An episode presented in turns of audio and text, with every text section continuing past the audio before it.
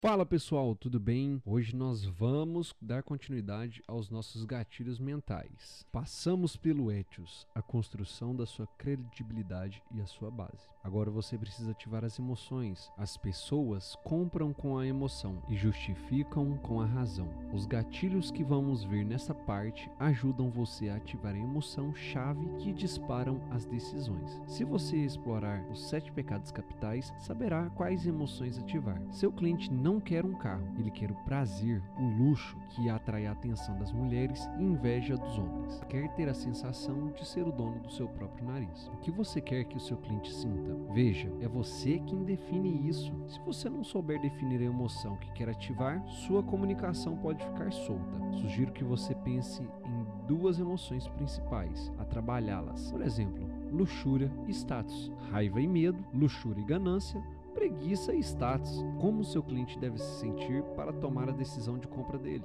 Bem-vindo ao Pátios, as vestes do rei.